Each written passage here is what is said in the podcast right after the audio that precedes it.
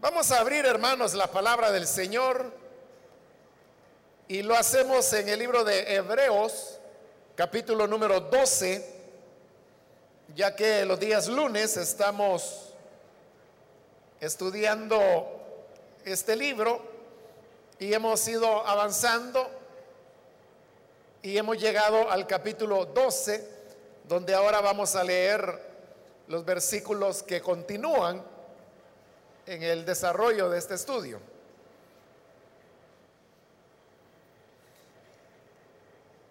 Si lo tiene listo, dice Hebreos capítulo 12, versículo número 4 en adelante.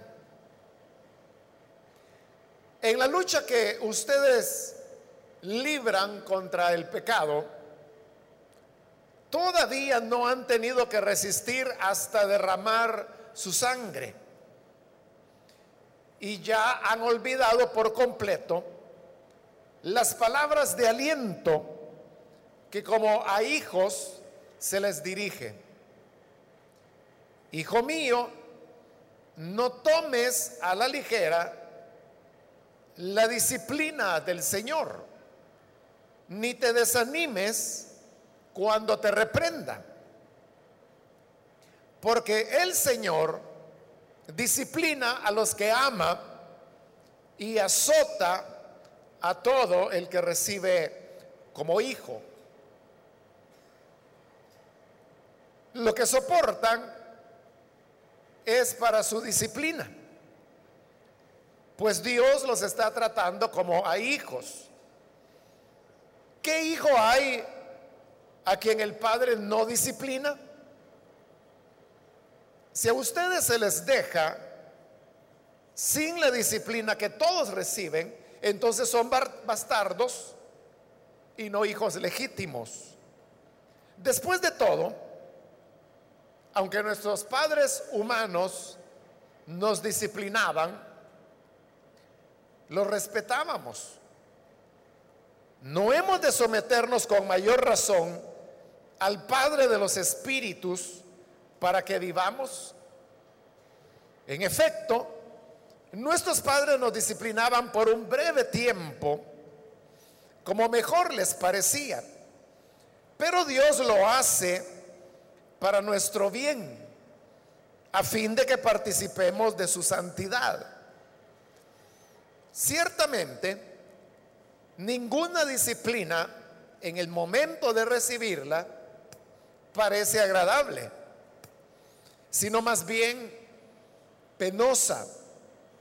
Sin embargo, después produce una cosecha de justicia y paz para quienes han sido entrenados por ella. Amén. Hasta ahí vamos a dejar la lectura. Pueden tomar sus asientos, por favor, hermanos.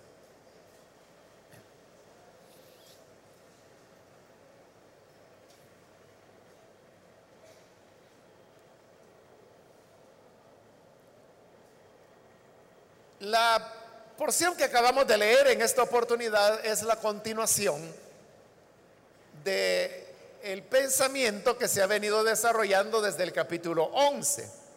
Recordemos que el capítulo 11 es el que se conoce como el de los héroes de la fe, en donde se nos habla de hombres y mujeres que hicieron auténticas proezas sobre la base de su confianza en Dios. Y aunque fueron distintos momentos y distintas proezas, lo que tienen en común todas estas personas es que fueron perseverantes en la fe. La fe fue la clave que les permitió alcanzar, como en la parte final del capítulo lo dice, las promesas que les habían sido hechas. Luego, al llegar al capítulo 12, que fue lo que vimos en la última oportunidad, se nos animaba a que siendo que hay una multitud tan grande de testigos, que son todos esos hombres y mujeres, que nos dicen que sí se puede vencer, que sí se puede perseverar, que sí se puede ser un creyente triunfante y que la fe no dejará desamparado a ninguno, no lo va a dejar avergonzado. Entonces, ante esa gran cantidad de testigos, se nos animaba y exhortaba a poder continuar con paciencia, despojándonos de todo lastre y también del pecado, para correr con paciencia la carrera que nos ha sido puesta. En esa línea de pensamiento es que hoy llegamos al versículo 4, donde se nos dice, en la lucha que ustedes libran contra el pecado, todavía no han tenido que resistir hasta derramar su sangre.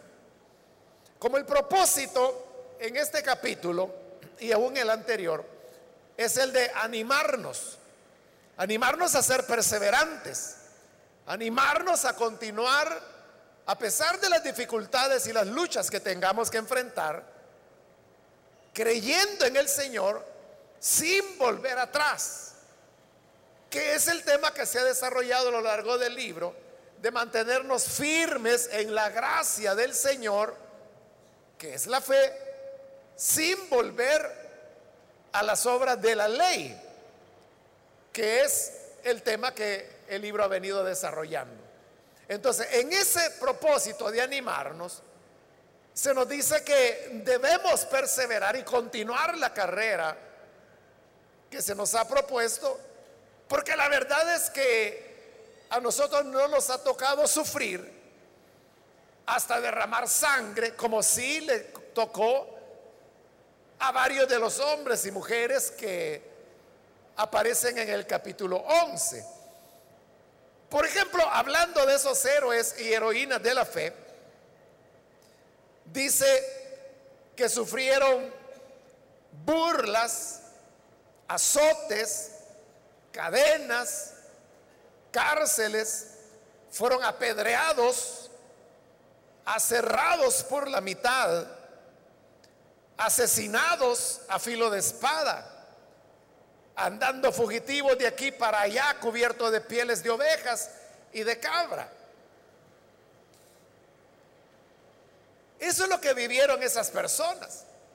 Y nosotros todavía no hemos llegado a experimentar dificultades como esas que a ellos les tocó enfrentar. Y por eso dice, en la lucha que ustedes libran con el pecado, que es la vida cristiana, todavía no han tenido que resistir hasta derramar la sangre. Porque si yo le pregunto, ¿quién de los que estamos acá hemos, por ejemplo, sido apedreados? ¿O hemos sido aserrados por la mitad? Ni estuviéramos acá, ¿verdad? Si ya nos hubieran aserrado. Asesinados a filo de espada. Recibir azotes, cadenas, cárceles. ¿Quién de nosotros ha experimentado algo de eso? A eso es a lo que se refiere la escritura cuando dice que nosotros no hemos tenido que resistir hasta derramar sangre. Las dificultades y las luchas que nosotros enfrentamos en la vida cristiana comparadas con estos hombres y mujeres del capítulo 11 que padecieron cosas como las que he leído, resulta entonces que nosotros jugando estamos. Nuestras dificultades son una broma. Algo que realmente no debería provocarnos apartarnos de la fe o robarnos la perseverancia. Porque si ni siquiera hemos llegado a derramar sangre y queremos dejar de perseverar, pero ellos que sí derramaron sangre, Y como ya vimos, algunos fueron asesinados a filo de espada, otros fueron aserrados por la mitad. Pero aún así conservaron su fe firme hasta el final sin claudicar. Firmeza total, perseverancia. Es decir, si ellos no se acobardaron, no retrocedieron, mucho menos debemos hacerlo nosotros, porque nosotros no hemos llegado a experimentar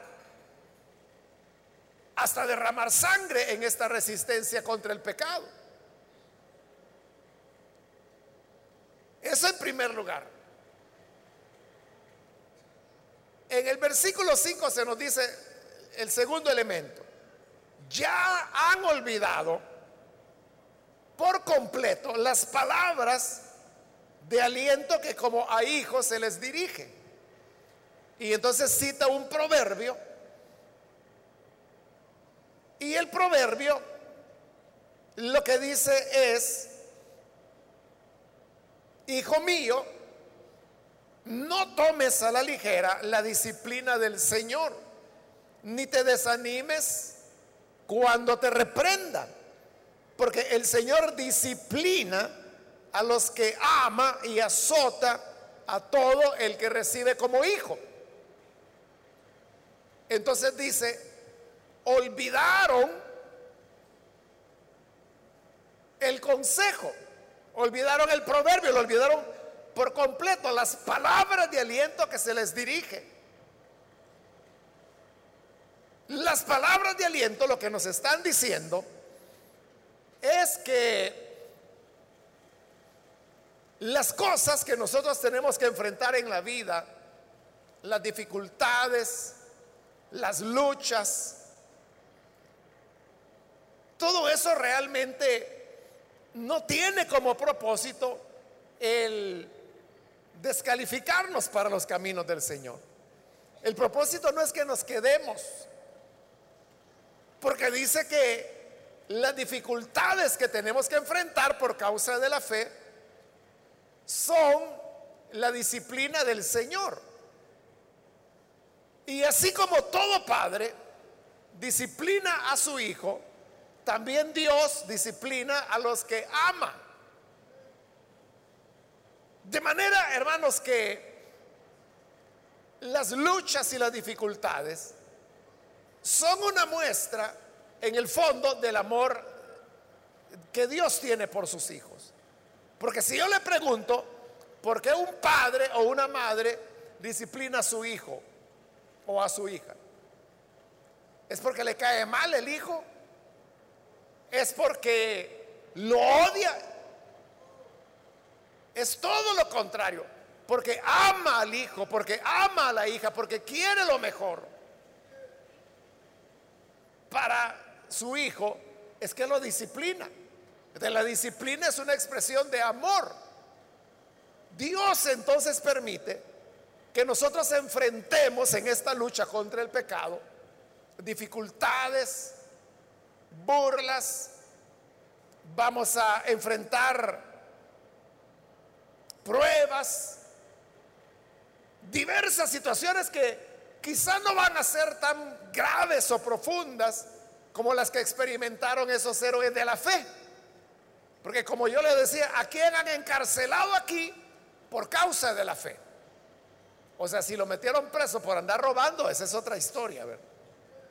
Pero aquí estamos hablando de los que son encarcelados por ser creyentes. O que fueron muertos a filo de espada por ser creyentes. O que fueron aserrados por la mitad por su perseverancia en la fe del Señor. No vamos ni estamos viviendo ese tipo de dificultades, pero algún nivel de dificultad tenemos. Pero ese nivel de dificultad de lo que nos habla y hacia lo que señala es hacia la disciplina que el Señor nos aplica en amor porque nosotros somos sus hijos. Y por eso es que a estas palabras del proverbio es que el libro le llama las palabras de aliento que como a hijos se les dirige. Palabras que dice que hemos olvidado por completo.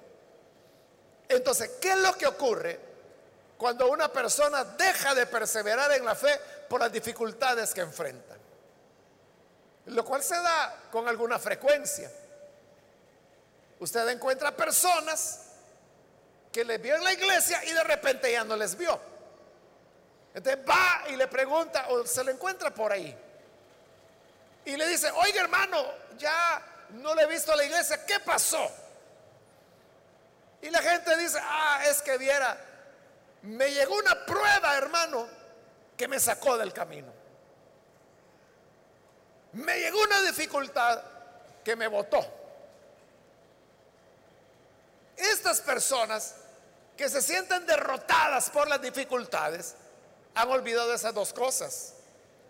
Número uno, que no hemos todavía llegado a derramar sangre.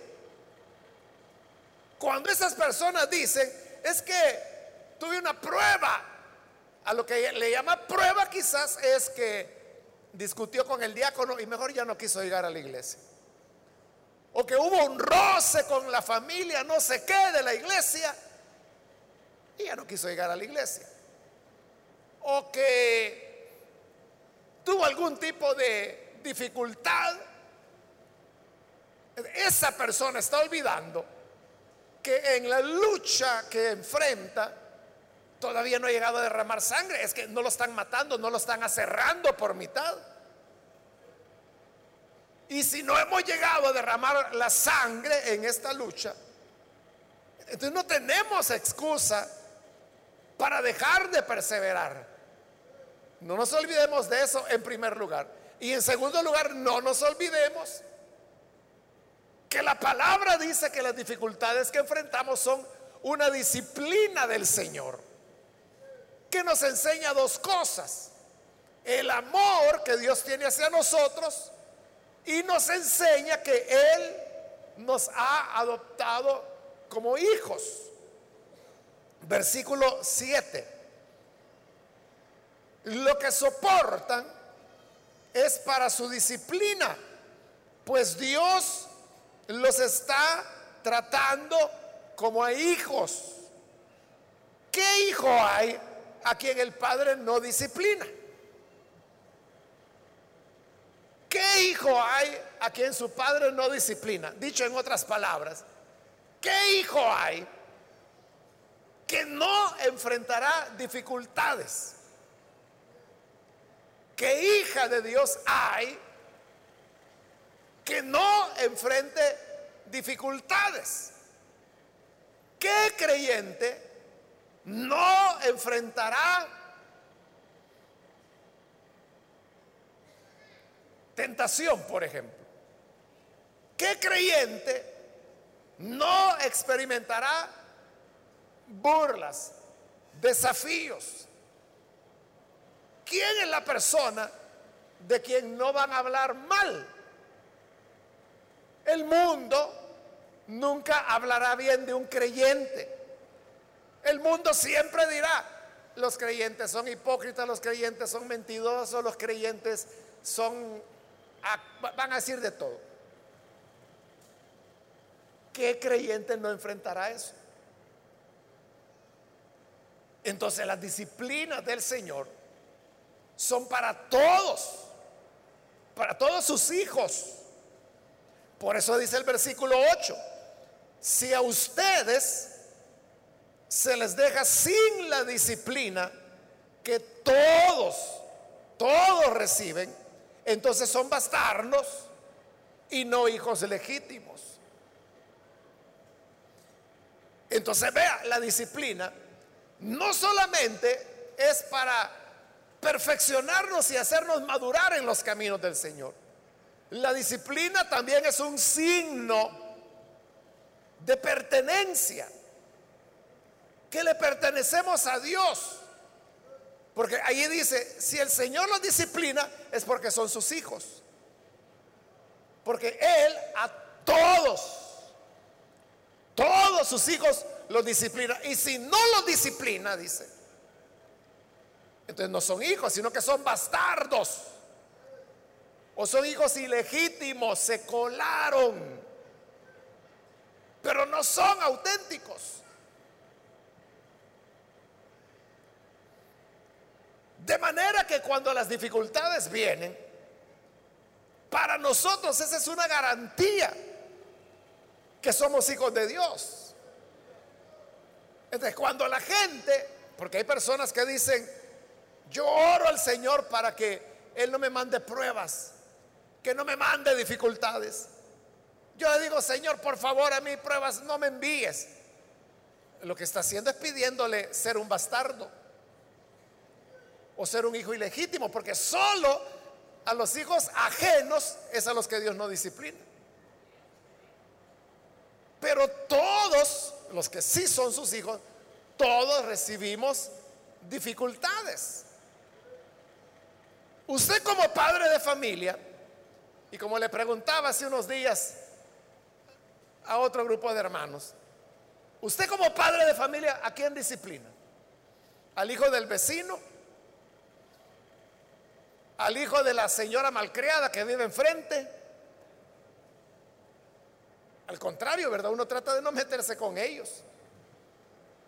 A lo sumo, usted puede llegar y decirle a ese padre, mire, usted debería corregir a su hijo, su hijo anda en malos caminos, pero usted nunca va a disciplinar a un hijo ajeno. ¿A quién disciplina? A los propios, a sus hijos. Es lo que Dios hace. Dios no anda disciplinando hijos extraños, bastardos o ilegítimos. Él disciplina a los suyos y no tiene consentidos. Porque dice que a todos los ha disciplinado. Por lo tanto, cuando recibimos las dificultades, esa es una garantía que nos está diciendo, tú no eres bastardo, eres hijo de Dios. Pero vea cómo es la gente. La gente esto lo toma al revés. Porque hay personas que con cierta frecuencia preguntan y dicen, hermano, ¿qué será que hoy cuando más estoy sirviendo al Señor es cuando más dificultades me, me vienen? Fíjese, en el pensamiento de esa persona, por lo que está diciendo, se ve que está la idea que el que le sirve a Dios no va a tener dificultades. Y aquí lo que la Biblia dice es lo contrario. Que el que es hijo tendrá que recibir dificultades.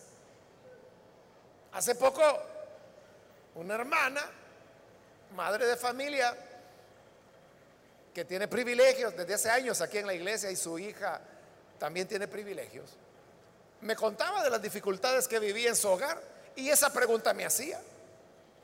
O sea, ¿por qué si yo, mi hija, estamos sirviendo al Señor y lo hacemos desde hace docenas de años y hemos sido fieles y temerosas de Dios y siempre hemos servido a Dios? ¿Por qué estamos afrontando esta dificultad? Entonces yo le decía a la hermana, Dios nunca dijo que los que le sirvieran no iban a enfrentar dificultades. Nunca dijo eso Dios. Dijo lo contrario. Y este es un pasaje que está diciendo lo contrario. Que a todo el que es hijo, Dios lo disciplina. De que nos extrañamos. Hemos entendido al revés las cosas. Hemos entendido que como yo soy hijo de Dios, a mí todo me tiene que salir bien todo lo que yo deseo se hará una realidad. Y quizá, hermanos, en buena parte la culpa que los que muchos creyentes crean eso la tienen los pastores que enseñan eso precisamente. Si tú crees en el Hijo de Dios vas a andar en victoria y tú irás como la luz de la aurora que va en aumento hasta que el día es perfecto y Dios te va a dar el doble y Dios te va a bendecir y yo bendigo tus hijos y tu familia y tu casa y tu carro y todo empiezan a bendecirle. Están infundiendo la idea que el hijo o la hija de Dios es alguien que solo va a ser bendiciones y bendiciones y bendiciones y que nunca habrá dificultades. Eso no es el Evangelio. Eso es contrario a lo que el Evangelio dice. Porque acá lo que está diciendo es que los únicos que no tienen problemas son los bastardos, los ilegítimos. Pero los hijos, las hijas de Dios, todos seremos disciplinados por las dificultades que enfrentaremos. Aquí el punto no es si vendrán o no vendrán dificultades. Ese no es el punto. Sabemos que vendrán. El punto es dónde o de qué manera, de qué tipo será la dificultad. Eso es lo que no sabemos. Pero que llegarán. Llegarán, pero cuando lleguen, gloria a Dios. Porque eso nos está diciendo que somos hijos. Pero no solo nos dice que somos hijos de Dios, también hay otras bendiciones en esto. Dice el versículo 9, después de todo, aunque nuestros padres humanos nos disciplinaban, los respetábamos. No hemos de someternos con mayor razón al Padre de los Espíritus para que vivamos. Cuando usted fue niño, fue niña, y sus padres le disciplinaban, no fue eso precisamente uno de los elementos que le llevó a usted a respetar a sus padres. Por eso dice, nuestros padres nos disciplinaban y los respetábamos. Los respetábamos. ¿Cuánto más dice? No vamos a someternos al Padre de los Espíritus. Porque Dios también es Padre. Y no solo es Padre de nuestros cuerpos, sino que de nuestros espíritus, porque de Él proviene la vida. Entonces, si Él es el Padre de los Espíritus, y si respetábamos a los padres que nos dieron la vida física, ¿por qué no nos vamos a someter al Padre de los Espíritus, a Dios? Es la misma lógica. Dios no se equivoca. Dios sabe lo que hace. Cuando vienen dificultades a nuestra vida, no es para salir huyendo. Las pruebas, hermanos, nunca se hicieron para descarrilarnos del camino del Señor. Ese no es el propósito de las dificultades. El propósito de las dificultades es hacernos madurar. Entonces, no solo las disciplinas del Señor nos dan la garantía que somos hijos, también nos da la garantía que esto va a generar nuestro sometimiento a Dios. ¿Qué hacemos cuando vienen a nuestra vida dificultades? Lo primero que hacemos es, Dios mío, ayúdame.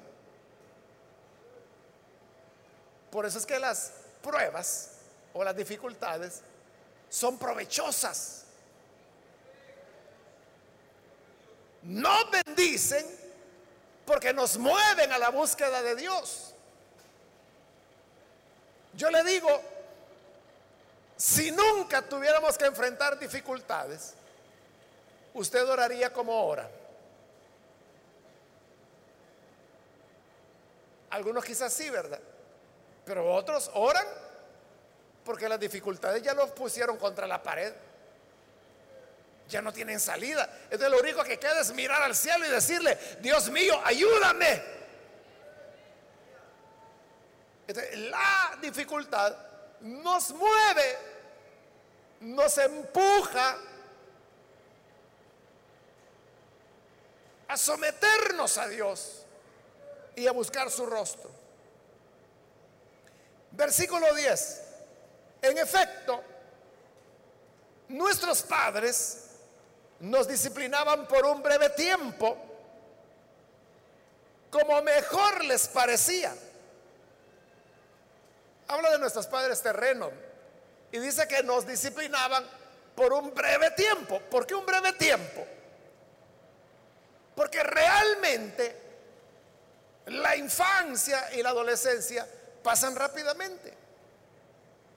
Claro, el niño dice, ay, de aquí a que yo tenga 20 años.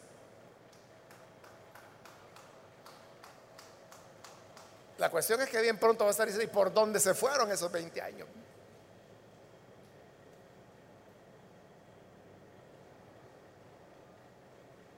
Es breve la infancia y la adolescencia. Incluso la adolescencia es más corta que la infancia, porque la, adolescencia va de los 13 a los 19, solo son 6 años. Pero infancia es de 0 a 13, son 13 años. Es decir, la adolescencia dura menos de la mitad de lo que dura la infancia. Pasa rapidísimo. Por eso dice, nos disciplinaban por un breve tiempo. Pero no solo fue un tiempo breve que nos disciplinaron nuestros padres terrenales, sino que dice que también nos disciplinaba como les parecía. En base a cada a qué nos disciplinaban nuestros padres. En base a, lo que a ellos les parecía que era lo correcto. O simplemente decían, así me crió mi papá, así te voy a criar yo a vos. Y lo que hace es imitar, ¿verdad? Y no se pregunta si el abuelo tuvo o no tuvo razón, simplemente va reproduciendo la conducta. Por eso dice, nuestros padres nos disciplinaban como a ellos les parecía mejor. A veces atinadamente, pero a veces no era tan correcto no lo que hacían. Pero a pesar de eso, nosotros le respetábamos. Pero Dios, continúa diciendo el versículo 10, Dios lo hace para nuestro bien, a fin de que participemos de su santidad. Es decir, la disciplina paternal, esa, hermanos, es de acuerdo al criterio de los padres. Y como le digo, ese criterio puede ser correcto o incorrecto. No lo sabemos, pero en el caso de Dios, ahí sí podemos estar seguros. Que las disciplinas que vienen del Padre es para nuestro bien. Es lo que de verdad necesitamos. Para, dice, que participemos de su santidad. Entonces, las dificultades que vienen nos van haciendo madurar. Y en la medida que vamos madurando, vamos siendo transformados, como lo dice la Escritura, en la misma imagen del Hijo de Dios. Vamos participando de la santidad de Él.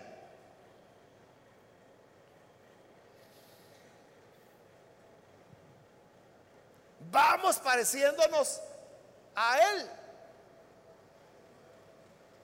Vea esto. Tal vez usted ha tenido oportunidad de conocer jóvenes o señoritas que fueron mimados en su infancia. Los que fueron mimados son unos grandes niñones, ¿verdad? Son tamaños muchachones y tamañas muchachonas, pero la cabeza es de niño. Pero también usted ha conocido niños, niñas de 11, 12 años y que les, las ve que trabajan, cuidan niños, asumen responsabilidades. ¿qué es lo que hace que estos pequeños niños y niñas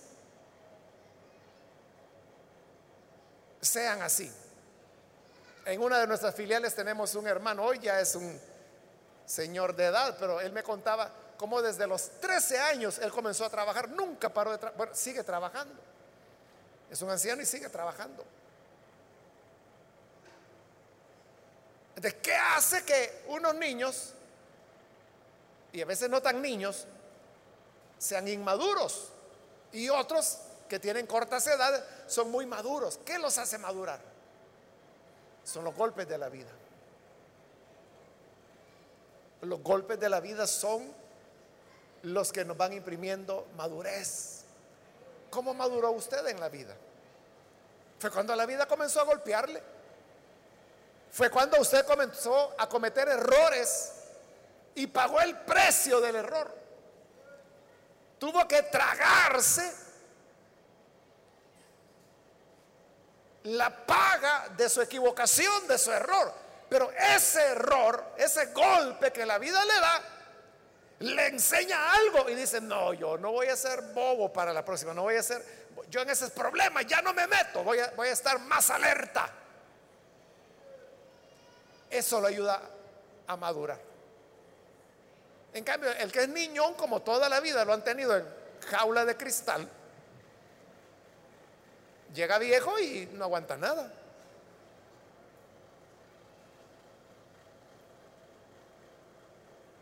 Hace ya algunos, no hace mucho, pero hace algunos años, no sé si usted recordará que de un joven allá en los Estados Unidos que se metió al cine en el estreno de no sé qué película y empezó a disparar contra todos los que habían llegado y mató a no sé cuánto.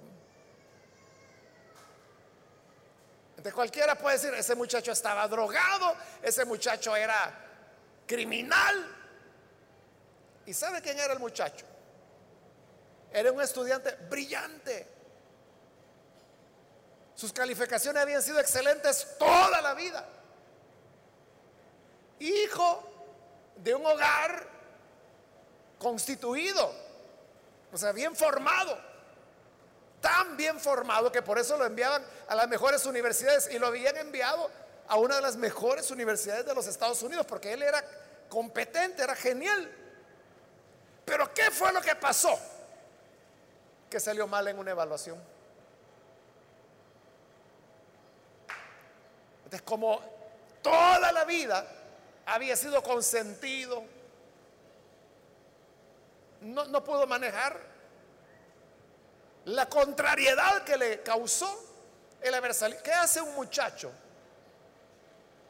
que ha enfrentado las situaciones de la vida y que sale mal en una evaluación? ¿Qué hace? Dice, me voy a desvelar más. No, hoy sí que voy a comprar ese libro, me voy a juntar con mis compañeros, voy a preguntar, me voy a esforzar más, pero yo voy a salir adelante. Eso hace cualquiera.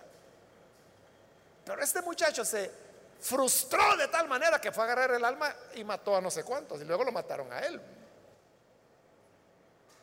para pararlo. Dios no quiere hijos mimados. Así que no le ande pidiendo que no le dé pruebas. No sea niñón, no sea niñona.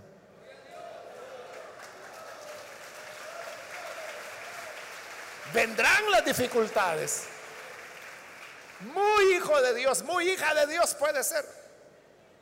Puede ser el más grande servidor de Dios del Salvador, la más grande servidora de Dios de Latinoamérica, pero dificultades tendrá. Porque todos los hijos de Dios son disciplinados. Es para que maduremos, participemos de su santidad. Versículo 11. Ciertamente, ninguna disciplina en el momento de recibirla parece agradable. sino más bien penosa. Sin embargo, después produce una cosecha de justicia y paz para quienes han sido entrenados o corregidos por ella, por esa disciplina.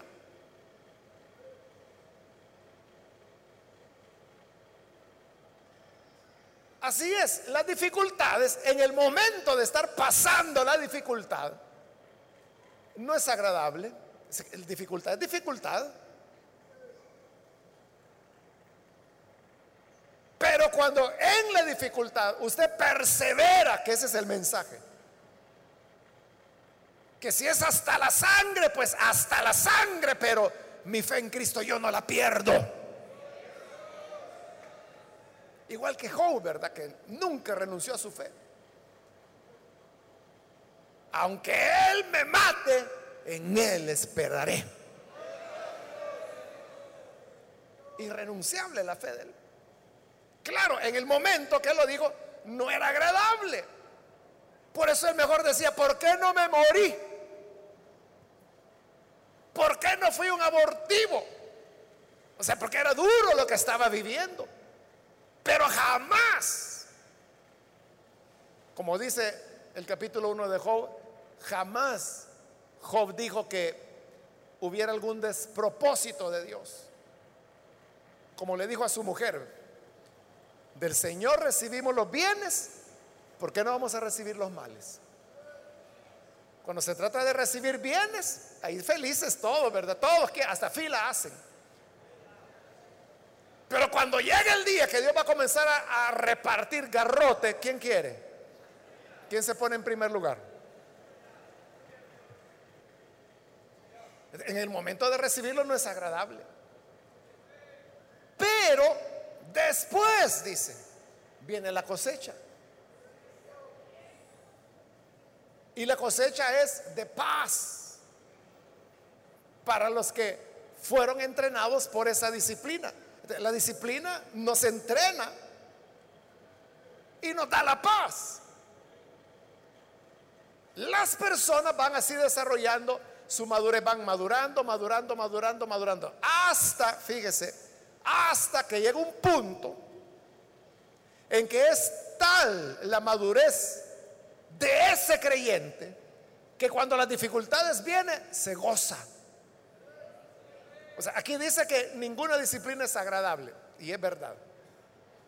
Pero el creyente maduro llega a gozarse, a celebrar cuando tiene dificultades. Un ejemplo, en el libro de los Hechos, los apóstoles son detenidos lo llevan ante las autoridades, les dicen, oigan, les dijimos que no hablaran en el nombre de ese tal Jesús. Y toda Jerusalén han llenado con ese nombre. Así que lo llevaron y los azotaron. Después de azotarlos, ¿qué dijeron los apóstoles? Ya ves, Juan, hay que obedecer. Si te dicen que no hables en ese nombre, no hables yo ya no me meto en estos líos. Eso salieron diciendo. No. Dice que salieron gozosos. Gozosos de haber sido tenidos por dignos de padecer por causa del Evangelio. Felices. Sigamos predicando para que nos den otra buena. Esa es la madurez espiritual. La madurez espiritual no viene porque es el que más grita, el que más canta, el que más habla en lenguas. La verdadera madurez es cuando aprendemos a gozarnos en las dificultades. Lo que a otros hace correr, al maduro lo hace gozarse, lo hace celebrar. Ahí, ahí está el termómetro donde usted puede medir su grado de madurez. ¿Qué tan maduro es? Cuénteme cómo reacciona usted cuando le vienen dificultades. ¿Se goza o no se goza? El maduro se goza. El que se pone a reclamar y dice, Señor, yo creí que era hijo tuyo y yo no sé por qué estoy viviendo estas situaciones y por qué aquel que es un gran bolo y un gran pecador, por qué él anda gozando de la vida, siempre lo veo riéndose y yo que soy hijo tuyo, aquí estoy llorando, que no tengo ninguna esperanza, una nube negra me acompaña sobre la cabeza donde quiera que voy, qué miseria esto de ser creyente. Ese es un niñón. Y, y si se aparta, Si deja de perseverar por eso, más está demostrando que nunca tuvo madurez espiritual. Aunque haya saltado, haya gritado y hablado mil lenguas. Y el versículo 12 nos dice, perdón, ese ya no toca en este, en este día es para la próxima oportunidad. Sí, porque ahí es otro tema el que arranca. Entonces nos quedamos hasta aquí, hermanos, pero el punto es cómo afrontamos nosotros las dificultades, las luchas. Tenemos que recibirlas con alegría, porque lo que hacen es perfeccionarnos nos van modelando, modelando, modelando, modelando, modelando. ¿Y en qué nos están modelando? En la imagen misma del Hijo de Dios. Cada vez nos parecemos más a Él. Amén. Vamos a orar, hermanos. Vamos a cerrar nuestros ojos. Con nuestros ojos cerrados yo quiero ahora hacer una invitación. Si hay con nosotros amigos o amigas que todavía no han recibido al buen Salvador. Pero usted ha escuchado hoy la palabra y quizás lo que lo ha detenido es que es que a los creyentes le llegan pruebas difíciles. Por supuesto que sí, si son hijos de Dios. Pero la enseñanza de hoy le ha dado una nueva perspectiva y usted ha llegado a comprender cómo es que la gracia del Señor opera. Quiero entonces invitar, si hay con nosotros algún amigo o amiga que por primera vez necesita recibir al Hijo de Dios como su Salvador, allí en el lugar donde está, póngase en pie, por favor, si usted desea entregar su vida al Hijo de Dios por primera vez y oraremos por usted. Cualquier amigo, amiga que hoy necesita venir, póngase en pie. Hoy es el día adecuado. Hoy es el día de salvación. El Señor le llama, le invita para que usted venga a participar de esta buena nueva. ¿Hay alguna persona? Póngase en pie, vamos a orar. Yo le animo, le invito para que no desaproveche esta oportunidad. Jesús le llama. Muy bien, aquí hay una niña, Dios la bendiga, bienvenida. Alguien más que necesita venir para entregarse al buen Salvador. Póngase en pie. Hay misericordia de Dios para usted. Ahí estarán las dificultades. Pero quiero decirle que no estaremos solos. No somos enviados solos. Jesús, el buen pastor, siempre irá con nosotros. Muy bien, aquí hay otra persona. Dios la bendiga, bienvenida. Alguien más que necesita venir puede ponerse en pie. Si hay alguna otra persona, otro amigo o amiga Hoy es el tiempo para que usted reciba la gracia del Señor. Póngase en pie. Queremos orar por usted. Le animo que no desaproveche la oportunidad. Venga porque la gracia de Dios le espera.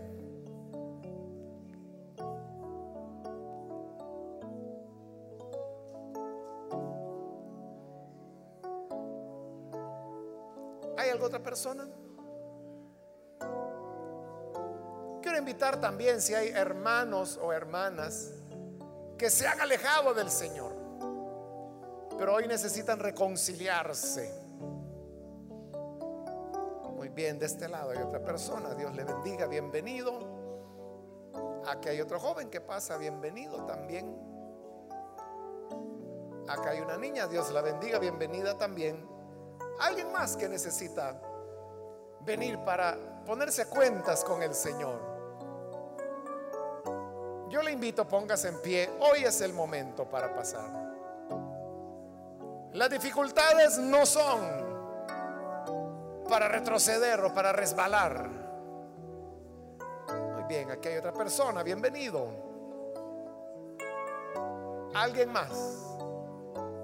Si enfrentas dificultades, es porque eres hijo de Dios, eres hija. Y Dios lo que está haciendo es que te está modelando, te está cambiando para que seas como la imagen del Hijo de Dios. Muy bien, aquí otra persona. Bienvenido. Alguien más que necesita pasar. Puede ponerse en pie. Venga, acérquese. Si hay alguna otra persona, voy a finalizar la invitación. Pero si hay alguien más, muy bien, aquí hay otra persona, Dios la bendiga, bienvenida. Aprovecha esta última llamada que he hecho y súmese a las personas que ya están aquí al frente.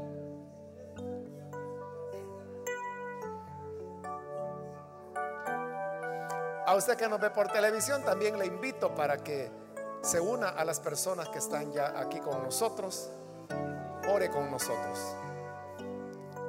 Señor, te damos las gracias por estas personas que están aquí al frente, que vienen reconociendo, Señor, la necesidad que tienen de ti. Lo mismo te pido por aquellos que a través de televisión a través de radio están abriendo sus corazones a ti. Te ruego, Padre, que puedas hacerles hijos e hijas tuyos. Sabemos que eso hará de ellos personas nuevas. Hemos de enfrentar dificultades. Pero en tu gracia, Señor, tú nos darás la victoria. Tú nos harás más que vencedores. Bendice, Señor, cada uno de tus hijos, de tus hijas.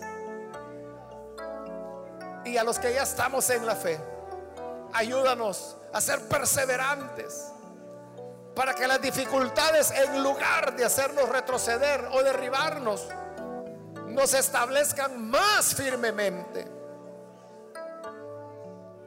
nos den más fuerzas, más perseverancia, aguardando el día de tu venida. En el nombre de Jesús, nuestro Señor, lo pedimos. Amén y amén.